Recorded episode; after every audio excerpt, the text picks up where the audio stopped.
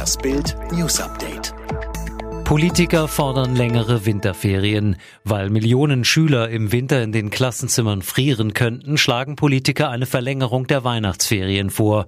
Wir sollten darüber nachdenken, die Winterferien um zwei bis drei Wochen zu verlängern und im Sommer entsprechend zu kürzen, verlangt Hamburgs CDU-Chef Christoph Ploss.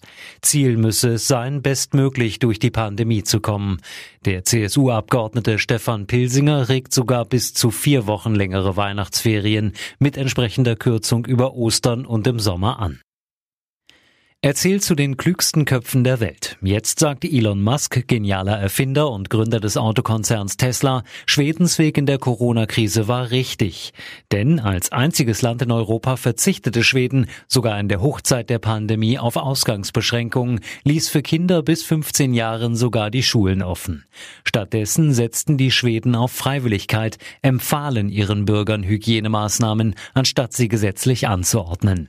Musk twitterte, Schweden lag richtig. Beamten schlägt elfmal auf Verdächtigen ein. Sirenen, Geschrei, Faustschläge. Es sind dramatische Szenen aus Krefeld, die seit dem Wochenende durch die sozialen Medien wandern. Ein Handyvideo zeigt einen Polizeieinsatz, der sich Samstag auf der Hubertusstraße ereignet hat. Mehrere Polizisten versuchen, einen sich heftig wehrenden Mann festzunehmen. Eine Beamtin schlägt immer wieder auf ihn ein. Lesen Sie mit Bild Plus, wie Zeugen den Tumult schildern und was eine Polizeisprecherin sowie die Staatsanwaltschaft Staatsanwaltschaft zu den Schlägen zu sagen hat.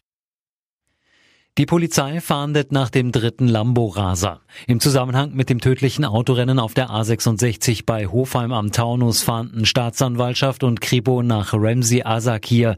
Er soll der mutmaßliche Fahrer des am Samstag in Hofheim sichergestellten Lamborghini sein und ebenfalls am Autorennen beteiligt gewesen sein. Der Fahrer hatte das Auto geparkt, flüchtete anschließend. Laura Müller hat erstmals Stellung zu den wirren Corona-Aussagen ihres Ehemanns Michael Wendler bezogen. Am Montagabend meldete sie sich auf Instagram zu Wort. Gleich zu Beginn eine klare Ansage an alle, die auf eine baldige Scheidung spekulierten. Laura in ihrer Instagram-Story, natürlich werde ich mich nicht von Michael trennen, wir sind ein glücklich verheiratetes Ehepaar. Ich liebe Michael.